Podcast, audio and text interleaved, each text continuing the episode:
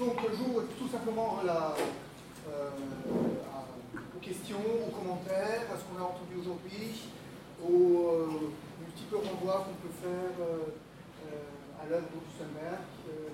je crois que toutes les questions sont permises. Alors je vous dis tout de suite mon âge, j'ai 75 ans. cette question étant réglée.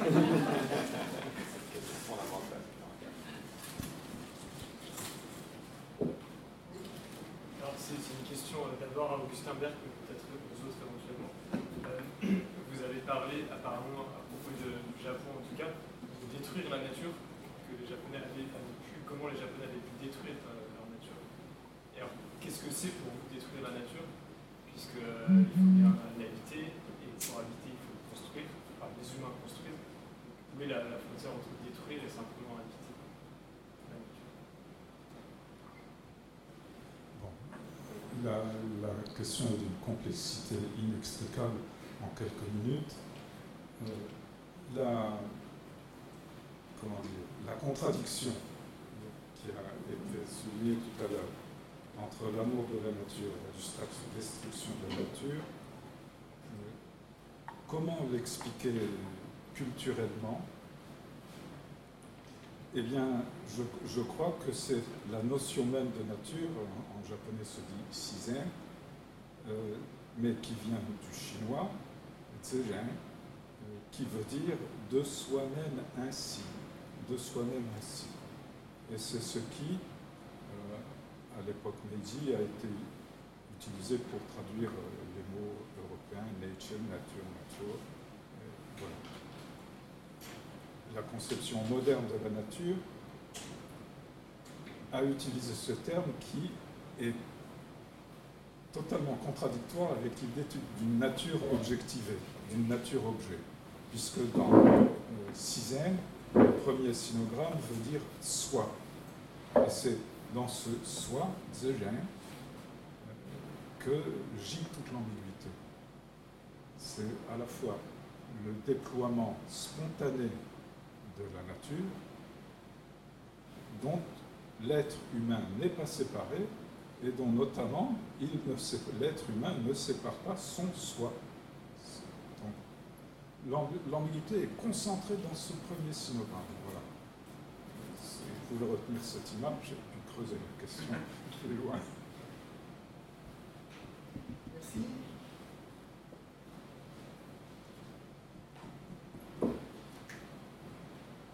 Je peux nous permettre de rajouter un mot sur ton intervention en développant ce que tu dis.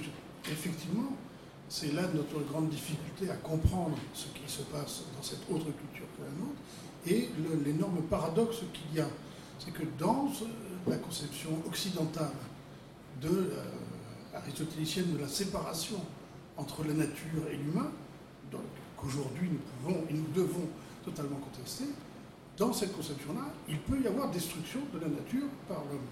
Mais dans une conception, euh, on va dire, asiatique et japonaise en l'occurrence, euh, où l'humain n'est pas séparé de la nature, de ce qui existe par soi-même, de ce qui se meut et, croit et se reproduit, comment est-ce que l'humain détruirait ce qu'il est lui-même, ce dans quoi il est? Ce n'est pas pensable. Donc il y a un déni du fait même que ces sociétés, soit par Minamata, que ce soit par Fukushima et par plein d'autres choses, euh, par l'extension absolument phénoménale euh, des villes de la mégalopole comme Tokyo sur des dizaines et des dizaines de kilomètres, qui détruit effectivement un paysage. Ce n'est pas concevable.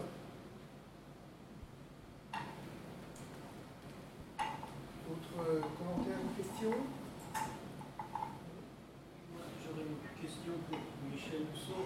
Euh, est-ce que la nécessité euh, qui est déjà sortie dans le travail de Berck, mais aussi d'autres euh, penseurs, d'une éthique de l'espace, d'une nouvelle relation avec l'espace, pose un peu en, critique la notion d'anthropocène? Parce que justement, si est-ce qu'on est dans l'époque de l'homme, on n'aura pas besoin d'avoir une éthique, de, d'avoir cette nécessité de, revendiquer une éthique. Finalement, ça me semble peut-être, euh, récupérant un peu la, thématique heideggerienne, qui aujourd'hui on est plutôt dans une nouvelle approche de, la nature, de la division nature-culture dans laquelle la technique peut-être ou le marché a substitué la, la nature comme des forces qui nous gouvernent, mais qui finalement euh, nous n'avons pas le vrai pouvoir sur elle. finalement, c'est. Oui, mais je comprends. Euh, ok, admettons, mais en quoi ça rendrait euh, l'éthique moins nécessaire? Non, non, non, c'est justement. Euh, est-ce que la nécessité d'une éthique n'est pas problématique pour la, notion d'anthropocène? Mais c'est là où je ne vois pas le lien que vous, faites entre euh, l'Anthropocène et le caractère problématique du coup d'une éthique de l'Anthropocène. Parce qu'on pourrait croire au contraire que ça relance euh, la nécessité éthique. Si on considère l'éthique justement comme quelque chose qui met en exergue la relationnalité. Finalement, si on peut récupérer euh, un peu d'une distinction entre morale et éthique, qui d'ailleurs est une distinction formelle qu'on peut tout à fait réfuter euh, et que certains philosophes réfutent, mais ce qu'il y a d'intéressant dans certaines théories éthiques euh, contemporaines, c'est qu'elles elles refusent de considérer euh, qu'a priori toute situation serait réglée par des ontologies justement et des principes descendants. C'est-à-dire les, les éthiques contemporaines sont plutôt des éthiques situationnelles et relationnelles. C'est-à-dire des éthiques qui posent la question que une question très simple, hein, c'est en sens que le travail de Ruganogien était intéressant, c'est-à-dire en gros, que dois-je faire dans une situation très élémentaire? Et euh, s'il y a une suspension euh, éthique, très vite, les, problèmes se posent. Ça permet de, reprendre éventuellement la, la première question, c'est-à-dire moi je pense que tant qu'on n'est pas capable d'identifier dans, une configuration ocuménale, euh, tant qu'on n'est pas capable d'identifier collectivement euh, ce que j'appelle les, fragilités euh, acceptables, on ne peut pas avoir de véritable approche éthique dans la mesure où on ne sera même pas capable de partager ce, premier constat qui peut nous mener à nous poser la question du soin et de l'attention. C'est-à-dire, en gros, qu'est-ce que je dois, euh, vis-à-vis de quoi je dois être attentionné? Et c'est là où on retrouve cette question du jardin ou du terroir. ce matin, en, venant ici en voiture, écouté euh, la seule radio française sans publicité et donc écoutable, qui est France Culture, et il y avait une émission sur le café, avec des, spécialistes des, grands crus de café. Donc, euh, qui c'était amusant parce que je venais là en pensant à ce que j'allais aller dire et je, me suis dit, tiens, j'aurais pu euh, simplement parler de café. Euh, c'est-à-dire comment des, femmes du Rwanda, par exemple, après euh, le génocide, se trouvant dans des espaces désertés et, pour cause par une bonne partie des hommes, soit les uns sont morts, les autres sont dans des prisons, euh, comment des femmes devant euh, des terroirs de caféiers en déshérence, en moyenne montagne, se, se, mobilisent et décident de porter attention et de prendre soin de, de ces espaces-là et du coup de relancer la production d'un très grand cru de café qui est considéré aujourd'hui comme un des crus les meilleurs au monde, qui est désormais protégé, etc. Tout, tout a participé à procéder d'une sorte de délibération collective, euh, délibération éthique en quelque sorte, qu'il y avait là quelque chose dont il fallait prendre soin et auquel il fallait porter attention. Moi, je trouve que ces exemples-là, enfin, je, je, ce sont des exemples qui souvent, dans le cadre des ingénieries de la puissance, Hein, qui sont proliférantes aujourd'hui. Hein, euh, un certain nombre de ce qu'on appelle les artisans de la géo-ingénierie euh, pensent qu'on va se sortir des problèmes de gaz à effet de serre en multipliant les, les, exploits technologiques. Euh, à Fukushima, à Sendai, quelques mois après le, le, grand euh, tsunami, euh, j'étais à l'université de Sendai pour un, colloque et un certain nombre d'ingénieurs sont venus nous expliquer qu'on allait pouvoir neutraliser euh, par des injections de béton au plus près du, du, rift, on allait pouvoir de la zone de subduction, pardon, on allait pouvoir neutraliser les ondes sismiques et construire des digues de 20 mètres de haut. On est là dans une sorte de délire de puissance. Évidemment, par rapport à ça, que valent quelques femmes qui décide simplement de prendre soin d'arbustes sous couvert en moyenne montagne? Eh bien, ça vaut comme projet éthique écuménal. Et à partir de là, il me semble qu'on peut peut-être recomposer justement ce que j'appelle une politique de l'habitation, qui serait complètement différente, y compris en termes de risque. Moi, je n'utilise par, par, exemple plus le mot risque. J'estime que le mot risque est un, danger pour la pensée. Euh, de l'écoumène. Euh, parce que justement, le risque est pris dans euh, la rhétorique de l'ingénierie scientiste. Hein. parce que dans le cas d'une éthique écuménale, on ne se protège pas d'un risque. On ménage un écoumène. Ça n'est pas la même chose. Je voudrais ajouter, quelque chose à propos de ce mot care.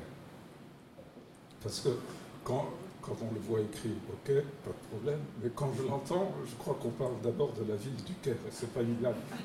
Parce que quand j'étais jeune, j'habite au Caire, mais bon. Et puis c'est pas beau quand même. Il faut, faut. Hein. Donc Michel Lusso va certainement chercher un, joli mot français. Alors, j'ai rencontré, le hasard a fait que cette année même, j'ai découvert, c'est un, collègue péruvien qui m'a envoyé un livre sur le paysage péruvien, El Paisaje Peruano, dans lequel j'ai découvert un concept traduit du quechua et qui devient en castillan crianza mutua. C'est-à-dire, euh, alors crianza, c'est la, première définition, c'est le soin que la, mère ou la nourrice qui donne le, le sein. C'est le soin maternel. Et euh, le concept, donc venu euh, du quechua, j'ai oublié le terme original, c'est bien l'idée de crianza mutua entre cette nourriture ou cette, ce soin mutuel entre l'humain et la nature. Et ça, c'est fondamentalement mésologique. Y a, dans l'idée de médiance, il y a cette mutualité qui est évidemment sectionné, complètement rejeté par le dualisme. Hein, puisque qui peut prendre soin euh, y a quelqu'un qui a. Oui, je crois que c'était dans votre exposé, vous avez cité une personne japonaise qui, qui disait que c'est la nature qui, qui peut nous protéger. Oui. Alors, c'est évidemment pas une pensée moderne, ça. Nous avons à travailler et donc Michel Mousseau, entre autres, sur une éthique écuménale où il y aurait cette idée de, soins mutuels, ce qui implique un, changement de statut pour la nature qui du coup n'est vraiment plus un objet.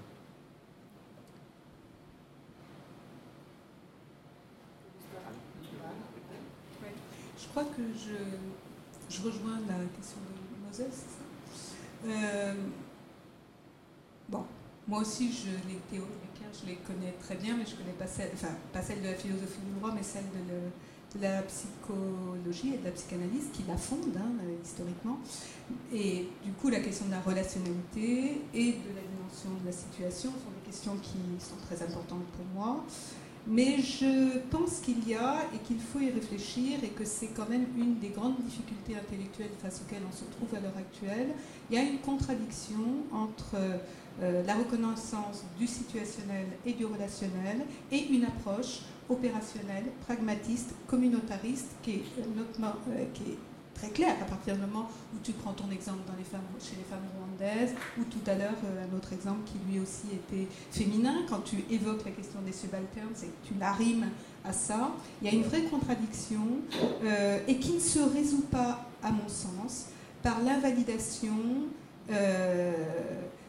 et au-delà, par l'invalidation de ce qu'on appellerait donc une ingénierie de la puissance, c'est-à-dire une ingénierie masculiniste, on va dire, et dont le fondement est universaliste, et sa mise en opposition avec la philosophie du Caire et une pragmatique de la cohabitation.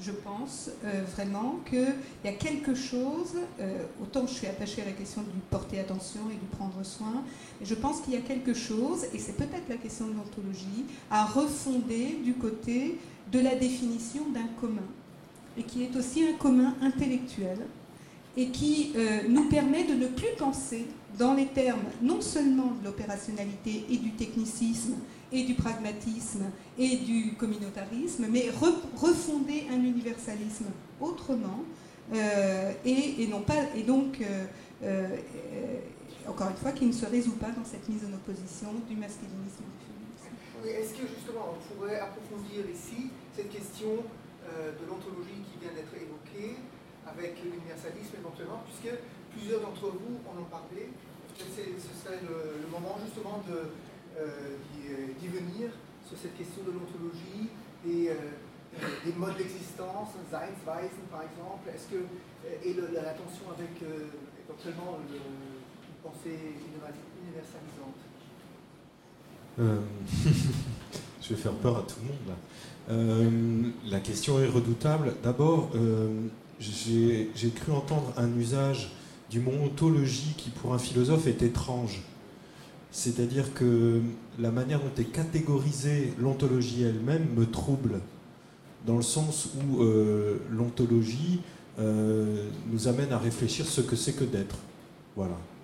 Et ce que c'est que d'être, ça vaut pour euh, tout ce qui est. Et j'allais dire, si on peut se passer de cette étude pour produire une connaissance sur quelque chose, l'ontologie reste implicite et euh, on peut la retrouver à défaut si elle n'est pas exposée. Euh, alors on peut opposer, comme je l'ai fait rapidement, euh, ontologie et ontogenèse, par exemple, et catégoriser l'ontologie comme étant le fondement de l'histoire de la métaphysique au sens de, de Heidegger, et qu'il faut s'en sortir absolument, sinon euh, on obtient par exemple le substantialisme strict, on obtient le dualisme cartésien, etc., etc. Et on se retrouve incapable de penser par exemple par la relation, par le devenir, et j'en passe. Mais euh, il nous arrive, en tout cas en philosophie, de parler par exemple d'ontologie relationnelle ou d'ontologie euh, génétique ou d'ontologie du devenir. Alors ensuite, en dehors des problèmes d'usage, euh, je pense qu'il y a des enjeux ontologiques fondamentaux euh, qui sont impliqués par l'approche mésologique elle-même, à savoir de quoi est-il question lorsque nous parlons de l'être de l'humain, sitôt qu'on y apporte la question du milieu. Euh, quel, statut donner justement à la relation, notamment moi, je fais partie des philosophes à la suite de Simondon qui considèrent qu'il n'y a pas d'abord l'être, ce qui est premier, c'est la relation. Et ça, c'est quasiment impossible à penser. Je dis bien quasiment impossible. Parce que traditionnellement, dans nos représentations mentales et nos habitudes de pensée, euh, la relation, c'est ce qui vient joindre deux termes. Or, euh, ce qui est posé par une ontologie relationnelle, c'est de dire que la relation est première et qu'elle constitue les termes. Euh, et ça, ça vient pas de nulle part, ça vient tout simplement de ce que la science a apporté pour montrer que la relation est première et constitue les termes au niveau microphysique. C'est euh, euh, la dualité onde-corpuscule, etc., etc. Ensuite, on peut aller voir précisément depuis le développement de la science euh, en quoi ça a pu remettre en question ou modifier cette manière d'entendre les modes d'existence de la relation elle-même et la manière dont les termes se constituent. Mais la différence qui est faite par Édouard Glissant entre relation et relationnalité qui vient d'être prise. Si moi je vais du côté de Simondon, je dirais qu'il y a d'un côté les rapports et de l'autre les relations.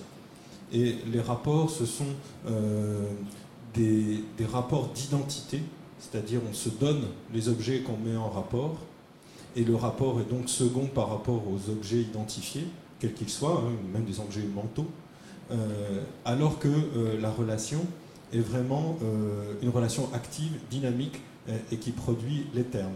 Et cette relation n'est pas un rapport d'identité, mais une identité de rapport, si on veut garder le terme rapport. Donc ça change complètement la manière dont on peut entendre les choses. Et je pense qu'une ontologie relationnelle et génétique est imparable pour penser le milieu et a des effets inévitablement sur l'éthique. Je pense que toute éthique a une ontologie implicite quand bien même elle veut, euh, elle veut l'écarter. Je pense que là, quand on parle d'ontologie, c'est euh, l'ontologie traditionnelle telle qu'elle a été réduite, post-aristotélicienne, jusqu'à jusqu'à Nietzsche, voire Heidegger compris. Oui.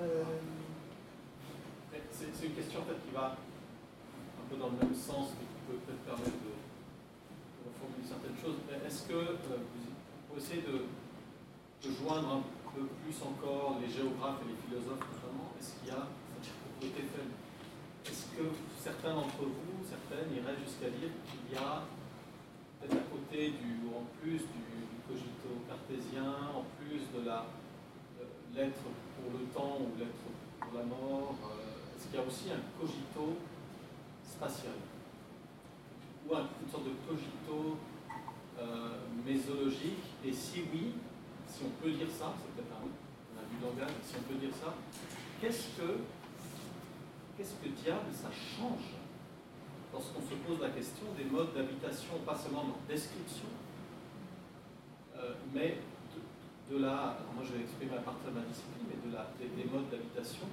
soutenables, durables, qui, ne, qui, ne, ne mangent pas ou qui ne contredisent pas leurs propres conditions d'habitation à terme.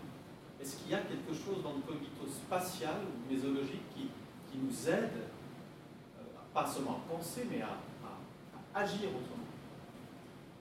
Je, prends la parole, mais je ne suis peut-être peut pas le, mieux qualifié pour le faire.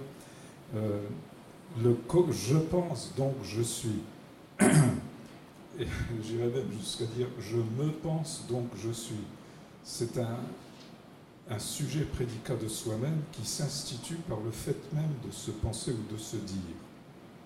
Alors, c'est un être qui n'a besoin d'aucun lieu pour être, d'aucun lieu. Et Descartes le dit, euh, il le dit texto, hein je n'ai besoin d'aucun lieu pour être.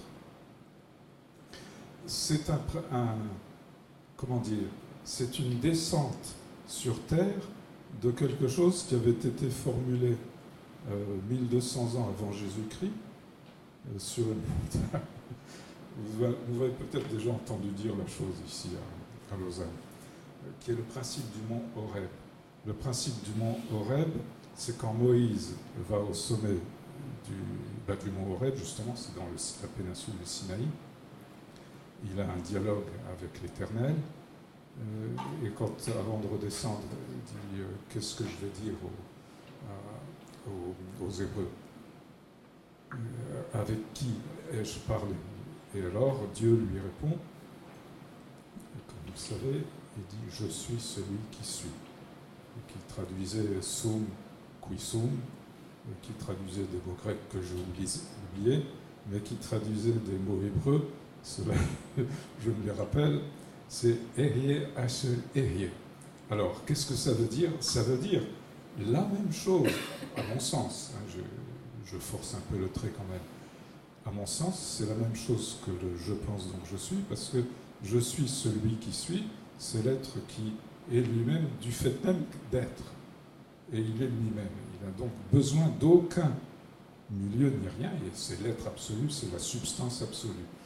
Eh bien, cette idée qui vient d'une religion, elle a été euh, portée sur Terre au moment où apparaît le paradigme occidental moderne classique, le POMC, au XVIIe siècle, et va permettre euh, la, révolution scientifique grâce au dualisme qui permet de faire de ce qui était milieu, de faire des objets.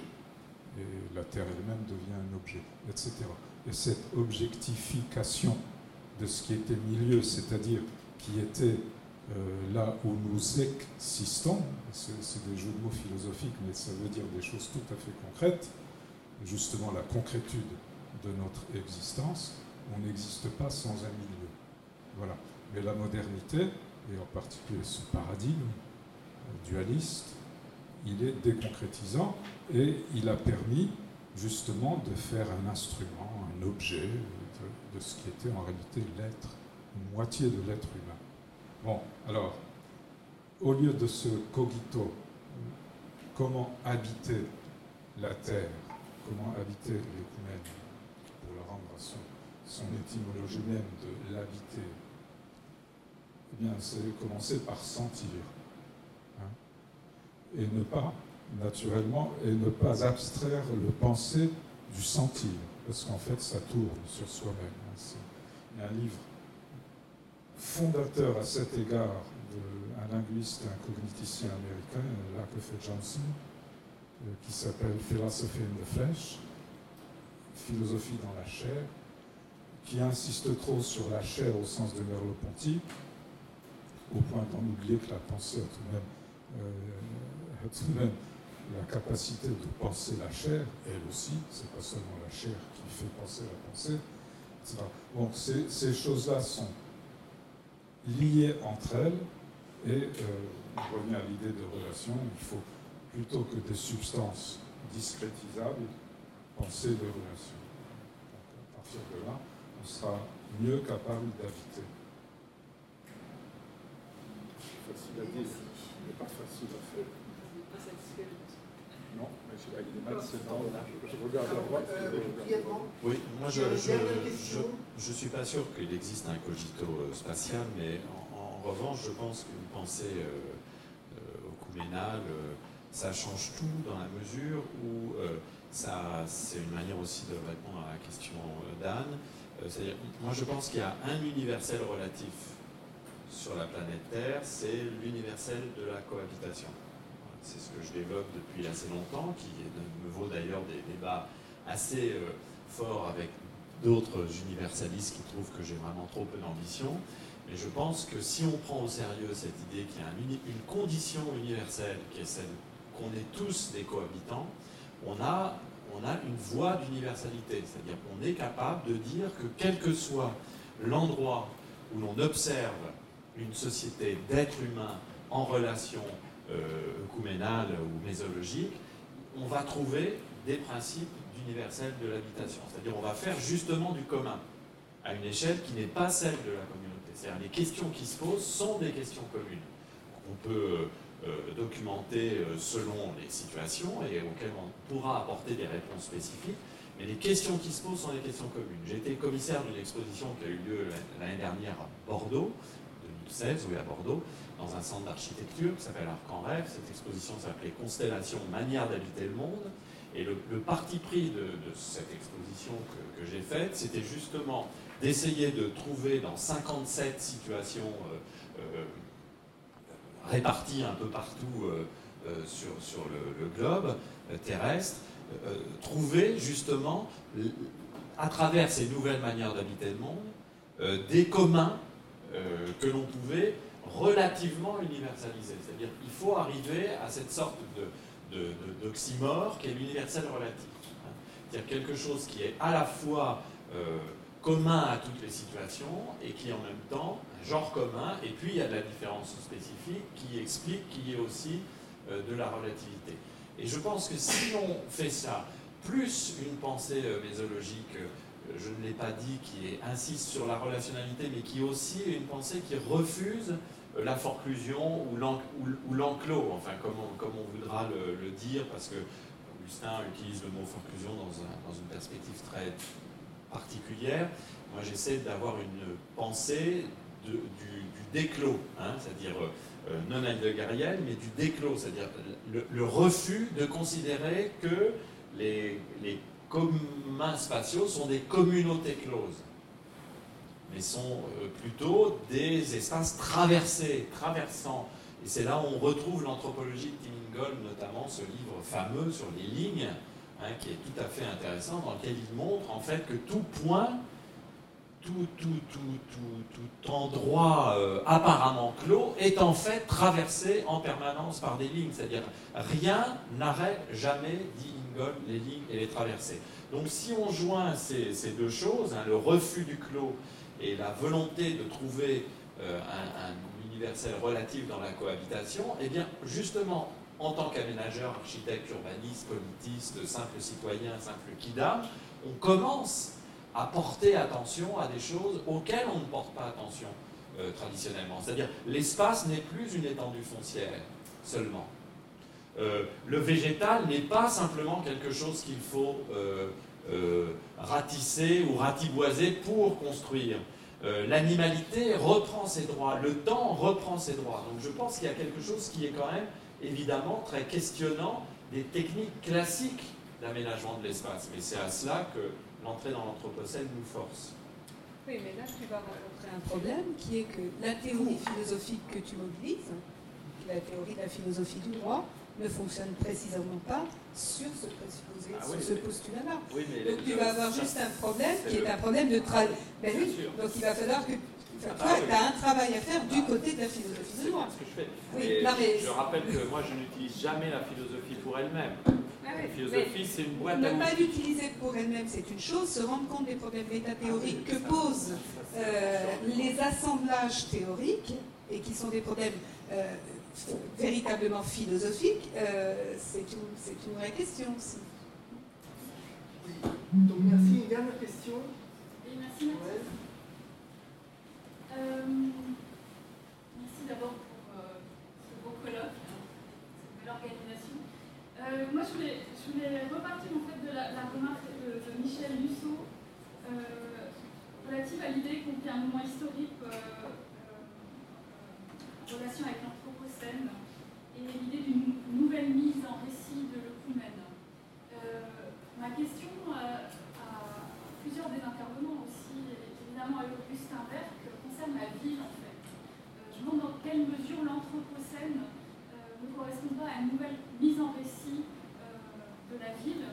Et si aujourd'hui vous aviez à refaire le colloque de Cerisy de 2004, euh, les trois sources de la ville campagne, où euh, finalement, qui se situait en plein, disons, dans le boom euh, du développement durable, et du récit aussi lié au développement durable, euh, c'est-à-dire euh, celui d'une ville vertueuse parce que compacte et euh, d'une ville euh, euh, délétère parce que, parce que étalée. Donc si vous aviez à refaire aujourd'hui ce colloque-là, est-ce que vous ne changeriez pas euh, aussi euh, de point de vue Est-ce que, par exemple, avec l'Anthropocène euh, et peut-être le Caire, euh, et peut-être l'attention donnée à la matérialité, au concret, euh, on ne pourrait pas trouver quelque intérêt euh, à l'étalement périurbain et à la qualité de certains espaces euh, périurbains euh, dans leurs différences euh, locales, euh, concrètes, euh, micro, euh, je ne sais quoi. Voilà. Donc est-ce qu'on n'a pas changé de récit et qu'avec lui, euh, une nouvelle représentation de la ville aussi euh, s'installe Alors, s'il vous plaît, très courte. La, question est redoutable, comme on dit. Euh, c'est évident, de toute façon, que la question serait à examiner à nouveau frais. Euh, des travaux ont, été opérés depuis. Euh, un colloque, c'est aussi beaucoup de gens qui interviennent et qui apportent quelque chose. C'est pas simplement l'organisation. Et il est vrai que ce que vous dites, vous savez qu'il y a un certain nombre d'appels d'offres, donc beaucoup de travaux et de réflexions d'architectes et d'urbanistes aujourd'hui qui vont dans des sens d'ailleurs radicalement différents, soit de surdensité autour du périphérique de Paris, soit au contraire de la recherche euh, des vertus, euh, d'un étalement raisonné, etc. Donc, je dirais qu'il y a, pour répondre aussi à d'autres questions qui ont été agitées là, pas uniquement des questions, euh, dire, justement technicistes, de la réponse euh, qui se voudrait totale et absolue, euh, au contraire du soin ouvert, il y a aussi les questions du statut. Euh, vous avez posé la question euh, de, est-ce qu'il y a un cogito? Moi, je, l'entends dans mon langage à moi, qui est un peu différent, n'étant pas du tout philosophe. Euh, Augustin dit quelquefois, et écrit, il n'y a pas d'être sans lieu d'être. hein. C'est une chose dont nous pouvons nous persuader assez facilement, au point qu'effectivement, la meilleure privation des droits civiques, c'est d'emprisonner quelqu'un, de le retirer tout lieu à soi. Mais il n'y a pas que ce statut-là. Il y a le statut qui existe dans nos sociétés, qui est celui d'une totale dépendance et déprivation de pouvoir agir sur son propre espace, qui est le statut de locataire, tout simplement. Nous avons dans nos villes, particulièrement en France, c'est pas vrai dans tous les pays de la même manière, mais une déprivation d'une part énorme de la population du droit à agir sur son propre logement, sur son quartier, sur sa ville. Est-ce que dans le soin qu'il y a à apporter et dans la cohabitation, ce n'est pas aussi des choses sur lesquelles il faudrait s'interroger, tout autant que sur les aspects techniques Voilà, pour euh, compliquer encore un petit peu votre question.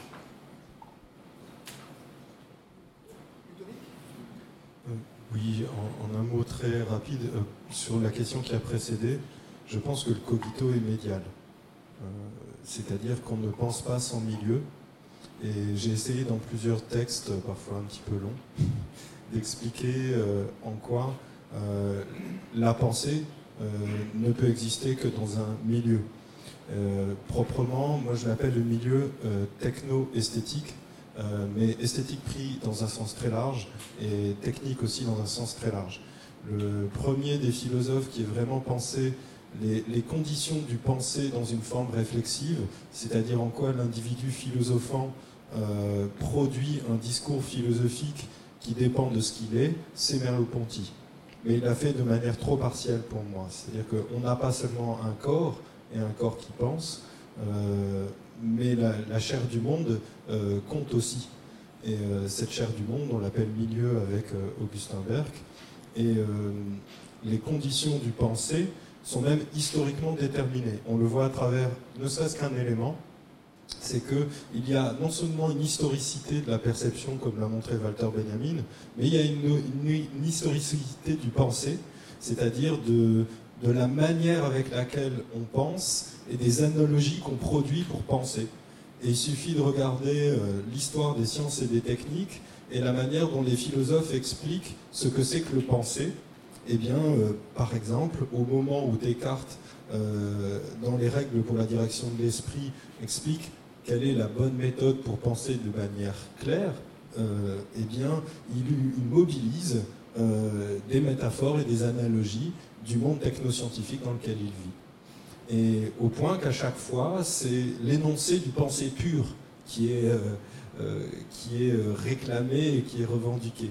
Alors qu'on on se rend compte que le pensée, d'une certaine manière, est, un produit du milieu, dans ce sens-là. Si, à chaque fois c'est bien le pensée pur dont il est question.